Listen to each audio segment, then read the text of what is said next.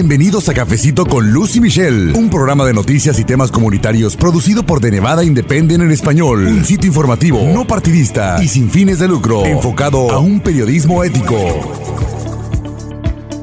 Es un gusto para mí que usted nos esté acompañando, nos esté escuchando en un episodio más de Cafecito con Lucy Michelle, el podcast en español de The Nevada Independent. Yo soy Luz Gray, soy reportera con este medio de comunicación y bueno, le queremos también mandar un saludo especial a mi colega Michelle Rundels. Ella se encuentra en el norte de Nevada y también es la otra voz de este cafecito. Y bueno, en este episodio prácticamente estamos continuando la conversación que iniciamos en nuestro programa de radio que se transmite transmite aquí en Las Vegas en Fiesta 87.7 FM, porque bueno, ahí usted sabe, en la radio el tiempo es limitado, pero quisimos también ampliar la conversación que tuvimos con la abogada Marta Menéndez de la Clínica de Inmigración de la Universidad de Nevada, Las Vegas, o UNLV, como se le conoce a esta casa de estudios, porque hablamos con ella acerca de cambios en las tarifas de algunos trámites de inmigración, pero no nada más desde luego nos referimos a cuáles trámites tuvieron un incremento, cuáles se quedaron igual. O sea, queremos en este episodio que usted escuche esta conversación, este análisis que hicimos junto con la abogada Marta Menéndez acerca de, bueno, qué hay detrás de todos estos cambios, cómo es que se llega a estos cambios, qué está pasando desde el punto de vista de ella como abogada de inmigración y otros puntos que abordamos con ella. Así que le invito a acomodarse en su lugar favorito y a disfrutar con nosotros este cafecito informativo. Vamos a escuchar. Y bueno amigos, nos vamos a enfocar en el anuncio reciente de cambios en las tarifas de algunos trámites de inmigración. A lo mejor usted ya escuchó acerca de esto. Son trámites importantes, trámites clave, por ejemplo, como la solicitud de ciudadanía, entre algunos que están en esta lista de cambios en las tarifas. Y bueno, vamos a entrar en materia y por supuesto darle las gracias a nuestra invitada porque sabemos que hay varias preguntas acerca de estos temas, en especial cuando se habla de inmigración. Así que agradezco la presencia de la abogada Marta Menéndez de la Clínica de Inmigración de la Universidad de Nevada a Las Vegas o UNLV. Gracias por venir a tomarse este cafecito informativo con nosotros, abogada. ¿Cómo está? Muy bien, gracias Luz por invitarme. Vamos a empezar por la parte de, entonces de las tarifas, haciendo un pequeño recuento. Este lunes 3 de agosto, el Departamento de Seguridad Nacional, que conocemos como DHS o DHS, publicó la versión final de una regla de ajuste a las tarifas del Servicio de Inmigración y Ciudadanía de los Estados Unidos que es una agencia que es parte del DHS. Ya abogada desde el viernes 31 de julio el Servicio de Inmigración había mandado un comunicado anunciando esta nueva regla que se publicó el lunes en el registro federal. Entonces con esto ya digamos que se hacen oficiales los cambios en estos precios para trámites de inmigración o estos formularios, ¿no? Es una lista que tiene ajustes bastante significativos en algunos casos. ¿Cuáles son los cambios más sobresalientes que ustedes como abogados de inmigración ven en esta nueva regla de tarifas del Servicio de Inmigración? Pues aparte que algunos, o sea, lo, lo, están reportando como si fuera, en, muchos de los reportajes he visto que dicen que es un, un incremento de un 20% más o menos, ¿no? Pero eso es un 20% tomando en cuenta todas las aplicaciones que van a subir, ¿no? Hay algunas, por ejemplo, las, la aplicación para la ciudadanía va a subir un 80%, de 640 dólares a, a mil y tantos, ¿no? Entonces, hay algunos algunos cambios que sí son bastante significativos. Lo que para nosotros aquí en la clínica, como hacemos muchos casos de asilo, para nosotros lo más preocupante es que las aplicaciones de asilo que hasta ahorita siempre han sido gratis van a tener un costo ahora de 50 dólares. Ah, que uno dice, no, no, pues no es tanto, ¿no? Pero la verdad es que cuando una persona viene y no tiene nada, 50 dólares, la verdad es que sí es mucho. Muchos de nuestros clientes igual y no lo van a poder pagar, va a ser algo que va a tener que salir de las agencias como nosotros que ayudamos gratuitamente, ¿no? Entonces, sí es, es, es bastante complicada la situación. Justamente usted toca un tema importante, desde luego, como mencioné, más allá de precios, de números, la parte humana. Entonces me gustaría saber si pues puede compartir algún caso, bueno, no caso, algún ejemplo de clientes que ustedes estén viendo, que estén pues presentando problemas actualmente para pagar las tarifas, ¿no? Absolutamente. Aparte, hay que recordar que nosotros somos uno de, no sé, tres o cuatro eh, lugares aquí en Las Vegas, en el sur de Nevada, que asistimos en casos de inmigración gratuitamente, ¿no? Entonces los recursos ya de por sí están bastante escasos. Ahora, yo, por ejemplo, trabajo con niños, niños no acompañados. Entonces, estos niños de plano no tienen nada Cuando llegan aquí con el patrocinador, un familiar con el que están viviendo, por ejemplo, son muchos los costos que estas personas tienen que asumir al, al hacerse responsables de estos niños, ¿no? Entonces, encontrarles escuela, servicios médicos, todo eso. Entonces, uno piensa, uno desde fuera puede pensar unos otros 50 dólares. ¿Qué es eso? No, no es nada. Pero la verdad es que sí, aparte son niños, no pueden ni trabajar. Y si lo combinamos con el otro cambio um, que va a entrar en efecto el 25 de agosto, con los cambios a los permisos de trabajo, ahora los los que estén peticionando para asilo, hasta ahorita tenían que esperar nada más seis meses después de meter su solicitud y ya podían aplicar para su permiso de trabajo. A partir del 25 de agosto van a tener que esperar todo un año. Entonces, si combinamos todo eso, ¿no? Eh, eh, es difícil ver cómo, o, sea, para mí es difícil no ver esto como un otro obstáculo que le están poniendo a la gente como para, para dar a entender que aquí no los queremos, ¿no?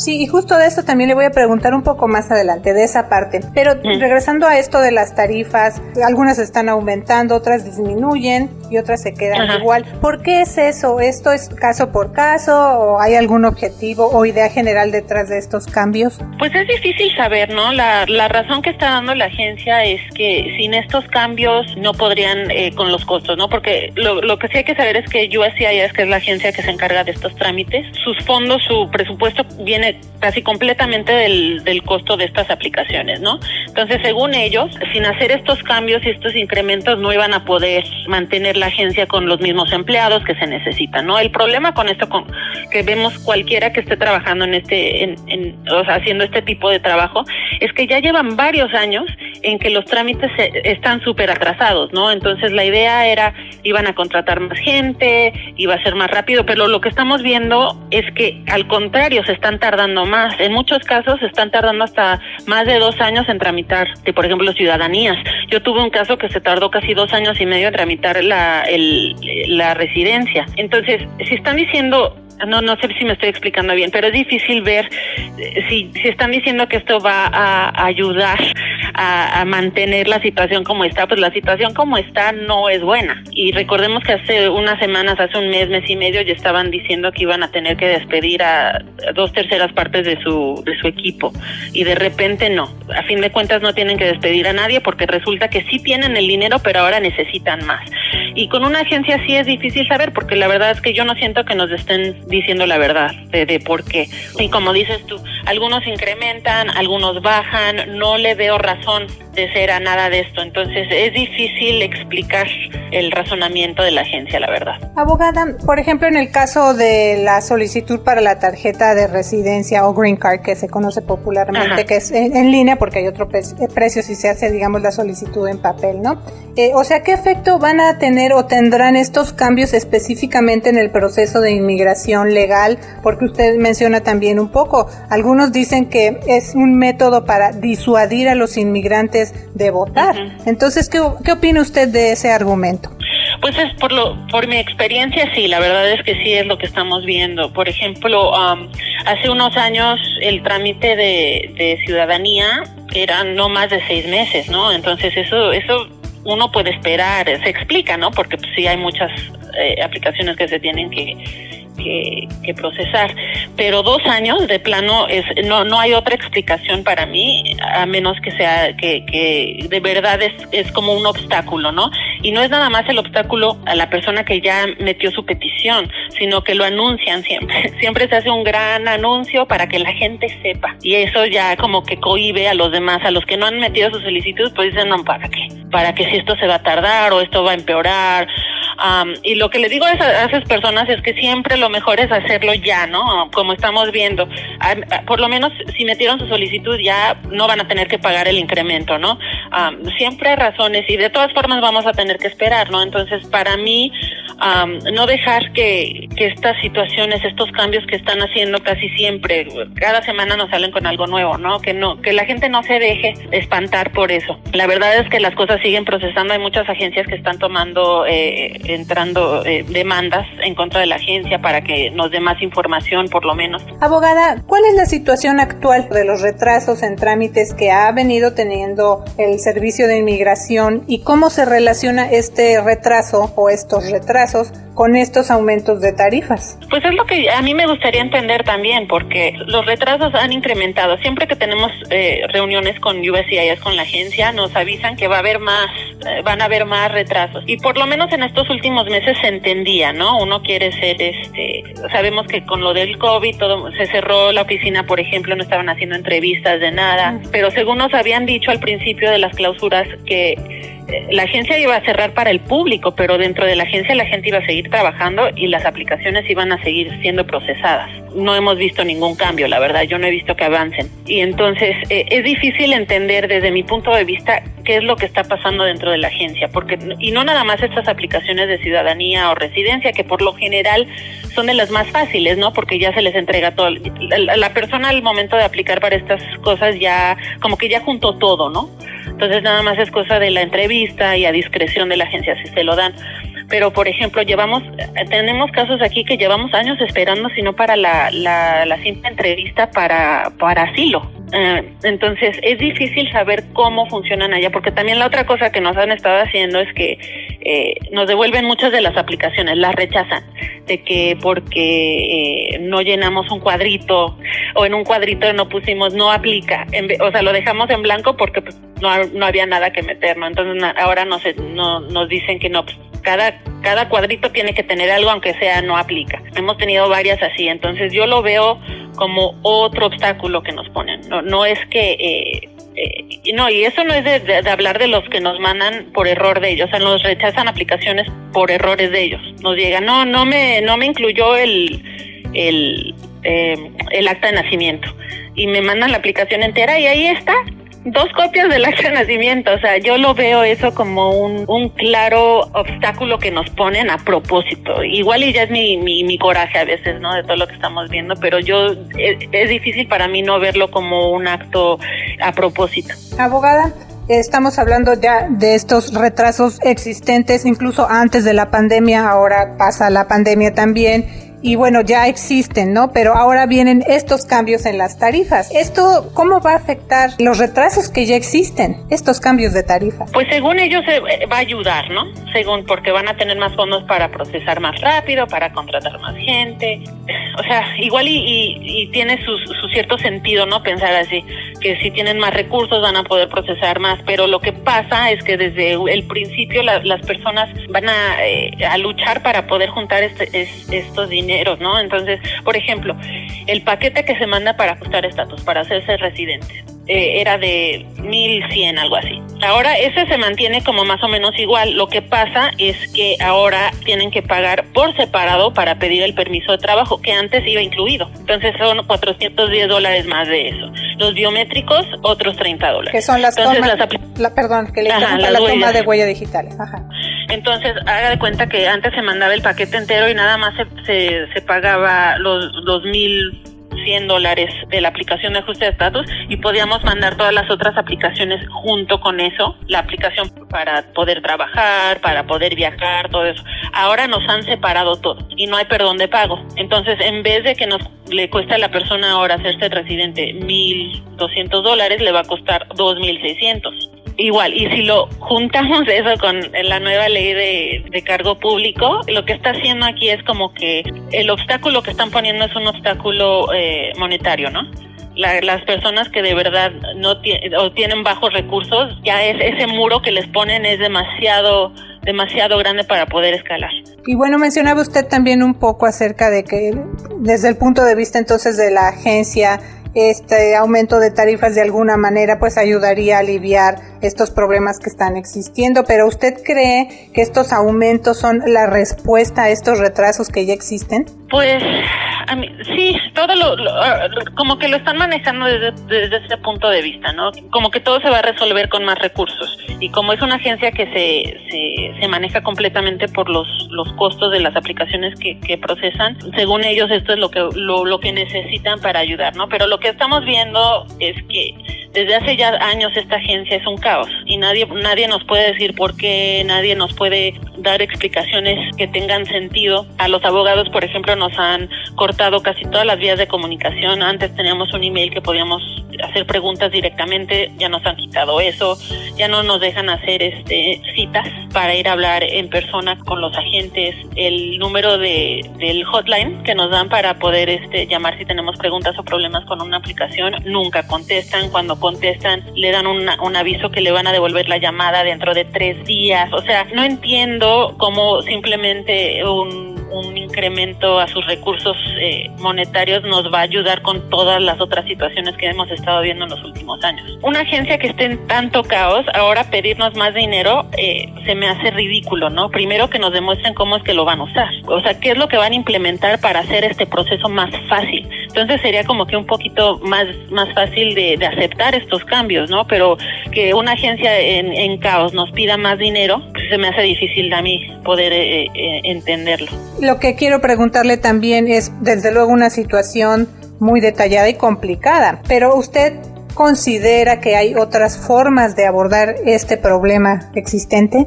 Ay, es difícil. Eh, lo primero en abordar cualquier problema es poder entender cuál es el problema, ¿no? Y, el, y, ese, es, ese es el obstáculo, el mayor obstáculo que tenemos nosotros, porque no nos dan información.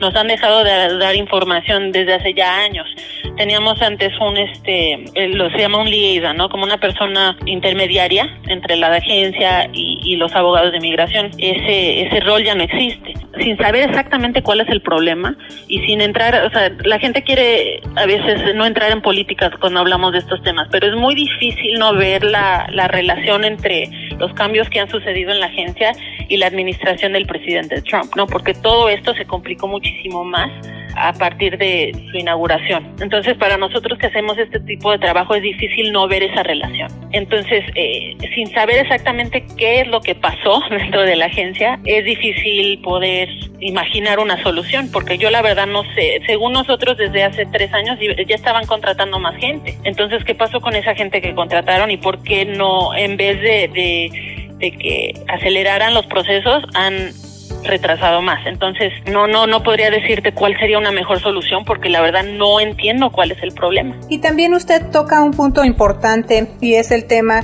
de la situación de cuando inicia la administración del presidente Donald Trump.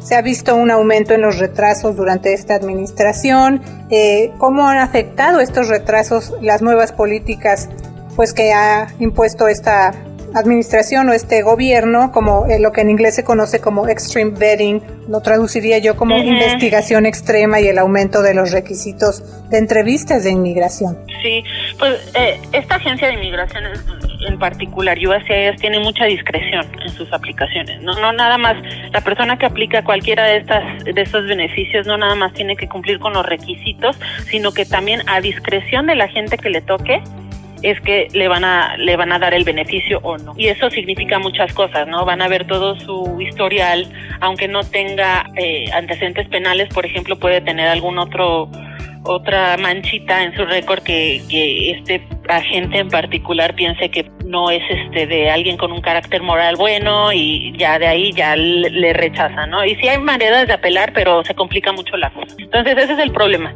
que tienen mucha discreción muy aparte de, cumplir con los requisitos, ¿no? Entonces es fácil desde el punto de vista de una persona que entra y quiere desmantelar la agencia, es fácil ver cómo lo pueden hacer, ¿no? Porque no nos tienen que dar razones muy profundas, simplemente no a discreción de la gente después de la la entrevista, su decisión es que esta persona no, no es de buen carácter moral y por eso le estamos rechazando. Entonces, para mí, para mi parecer, ha sido muy fácil usar esta excusa para, para rechazar, para decir que, ah, no, pues esta persona nos, nos tiene que dar más información, eh, estamos exigiendo más evidencia, y a veces esa evidencia, a mi parecer, innecesaria, ¿no? Ah, tienen la copia, por ejemplo, del acta de nacimiento, no, pues quieren una copia postillada de no sé dónde, quién sabe qué agente de, de su país lo tiene que hacer, entonces están pidiendo más, y ahí la persona pues se queda sin poder hacer, ¿no? Hacer nada más y pues lo rechazan. Es muy fácil dentro de las maneras que procesan estas cosas, es muy fácil sin dar más explicaciones poder rechazar,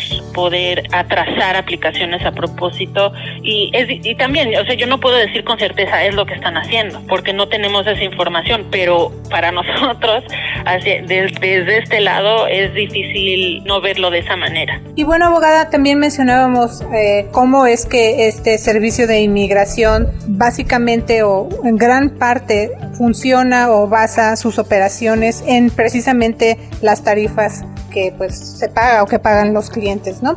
Eh, ¿Usted cree que el gobierno federal debería pagar más para que entonces el servicio de inmigración no se financie completamente con base en las tarifas? Pues claro, pues es, una agencia ah, dentro de, como decías tú, dentro de DHS, del Departamento de Homeland Security. Es, simplemente una de las agencias, ¿no? Entonces, y es la única que yo sepa que se, se mantiene a base de los costos de las aplicaciones que procesan, ¿no? Entonces es muy fácil para mí ver cómo eso se vuelve en algo que eh, en contra del inmigrante, en contra de la persona que quiere aplicar, ¿no?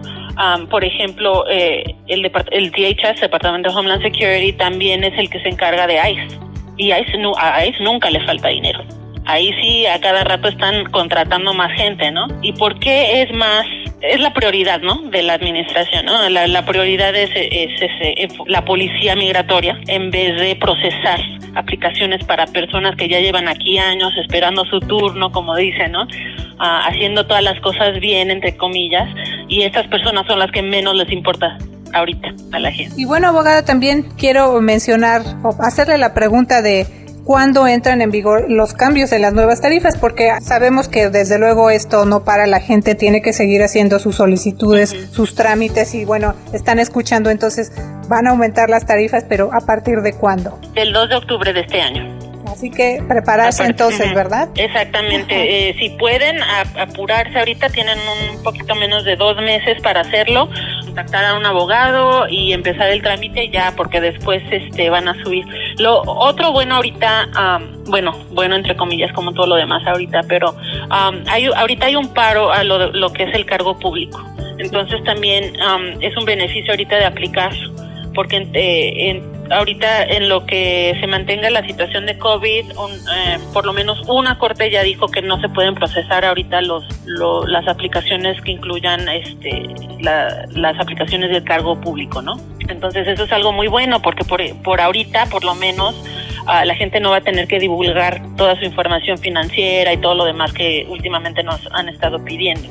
Entonces es un muy buen momento ahorita para, para meter sus peticiones de residencia, de, de, ciudadanía, antes de que, de que suban los precios y de que vuelvan a, a aplicar la, la ley de cargo público. Bueno, abogada, estábamos hablando también anteriormente acerca de uno de los trámites que es importante para ustedes que realizan, de hecho, como mencionaba usted, con mucha frecuencia ahí en la clínica de inmigración de UNLV y tiene que ver con el asilo. Entonces ahora con estos nuevos cambios también, yo vi en la lista eh, el, formulario que se usa para solicitar asilo y ahora la tarifa va a ser de 50 dólares. Antes no se pagaba nada, ¿verdad? Claro, pues es un, el asilo es un, una petición humanitaria, ¿no? Y, ninguna de esas aplicaciones por lo general tenían un costo porque era, eh, o sea, lo, que uno quiere es este eh, incentivar a, las personas a que apliquen si son elegibles, ¿no? Lo, lo último que queremos es que la gente tenga que regresar a su país a donde hay alguna amenaza a su vida o, peor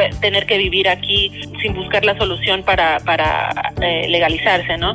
Pero ahorita pues eso parece ya no importar tanto. Y bueno, abogada, hablamos también de aumentos y cambios en algunas de estas tarifas o estos formularios, pero en esta nueva regla, ¿hay cambios que no hayan registrado aumentos?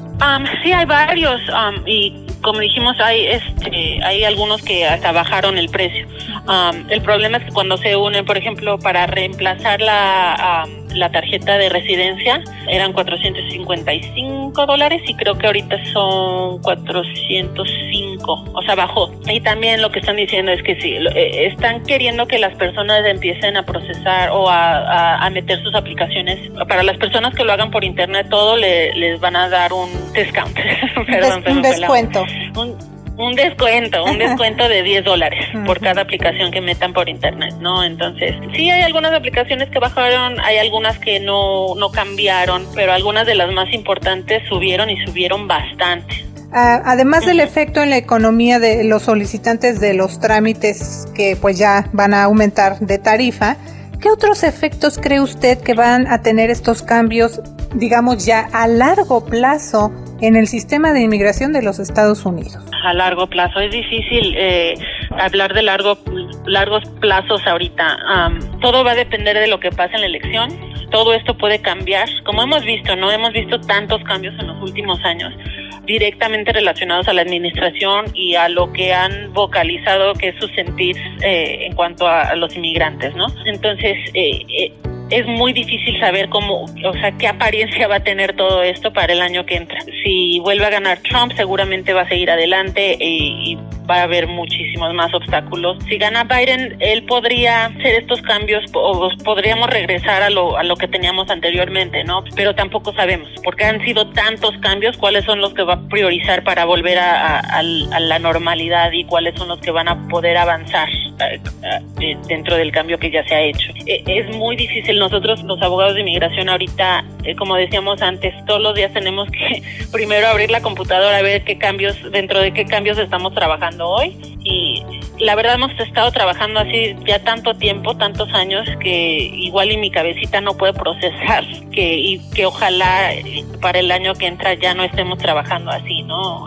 Se siente como que estuviéramos en estado de emergencia todos los días. Abogada, bueno, pues eh, hablamos también o hablemos ahora de las solicitudes o formularios para un permiso de trabajo. Eh, aumentó de, de 410 dólares a 550 dólares. ¿Cómo quedó ese caso de solicitudes ahora pasando ya como también mencionamos al tema de los beneficiarios de DACA. O sea, son dos casos distintos para quienes son beneficiarios de DACA y quienes no, ¿verdad? Claro, pues eh, para DACA no subió. Para los que están aplicando a DACA, la solicitud I-765 se queda igual, 410 dólares. Lo que sí ha cambiado con DACA, desafortunadamente, es que ahora se va a tener que procesar cada año en vez de cada dos años.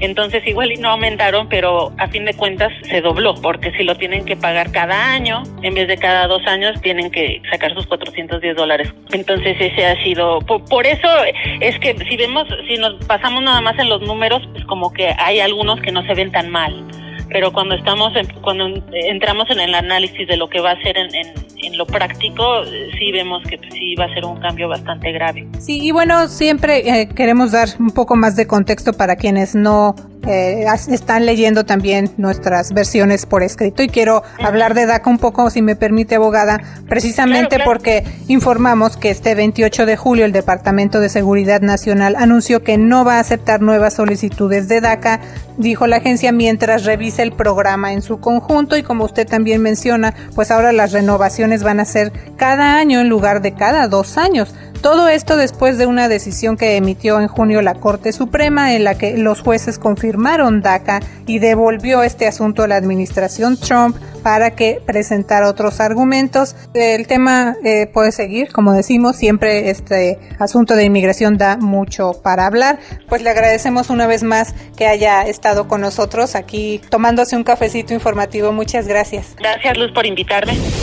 Muchas gracias a la abogada Marta Menéndez de la Clínica de Inmigración de UNLV por haber venido a tomarse este cafecito informativo. Y bueno, nada más puntualizar que esta regla final con respecto a los cambios de tarifa que publicó el Servicio de Inmigración este 3 de agosto, como mencionamos al principio del programa, ya dijimos se enfoca en ajustar las tarifas en un aumento promedio del 20%. En su comunicado del 31 de julio, esta agencia señaló que hizo la actualización en la estructura de ciertas de sus tarifas después de un proceso de revisión de nueve meses que se hace por ley cada dos años y que bueno, de esa manera se asegura la recuperación del costo total de administrar el sistema de inmigración legal del país. El Servicio de Inmigración también indicó en este comunicado que a diferencia de la mayoría de las agencias gubernamentales, la financiación de esa dependencia proviene de los fondos de las tarifas que cobra y también señaló la agencia que lo que se recauda, bueno, pues se deposita en el fondo de la cuenta cuenta de tarifas de exámenes de inmigración que financia